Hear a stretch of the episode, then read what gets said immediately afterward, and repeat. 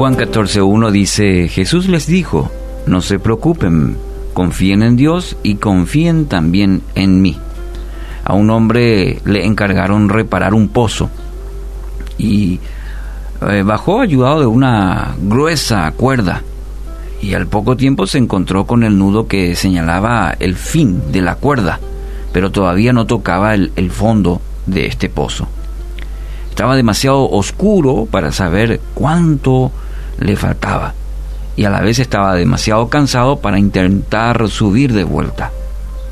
Y este hombre en su desesperación se quedó allí colgado, colgando la cuerda. Sus brazos y manos pronto empezaron a sentirse incapaces de aguantar. Y creyendo que había llegado el final de su vida, cerró los ojos, se soltó y esperó un golpe de muerte. Pero para su sorpresa, solo le faltaba un metro para llegar al suelo. Esta ilustración nos muestra de alguna manera que así viven muchas personas en la vida cristiana, lleno de temor porque no ven el final del camino.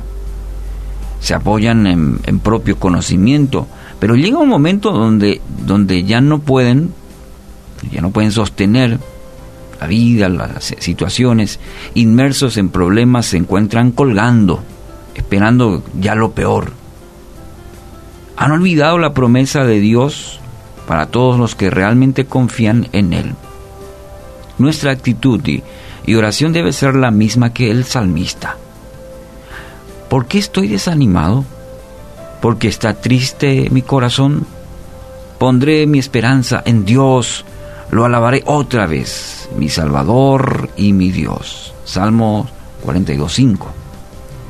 Es ahí, en la presencia de Dios, donde encontraremos el, socorro oportuno, el único que nos puede ayudar. Pero para esto hay que soltar la cuerda y dejarnos caer en los brazos de nuestro Abba, de nuestro Padre. Con tierno cuidado nos tomará, nos guiará por caminos de bien, bajo su propósito, su voluntad. Aunque no veamos el final, ¿sí? aunque hoy quizás invada el temor o no entendamos todo lo que esté pasando, Confíe en Dios, confíe en Dios su Padre. Confíe también en Jesús que lo amó tanto al dar la vida por usted.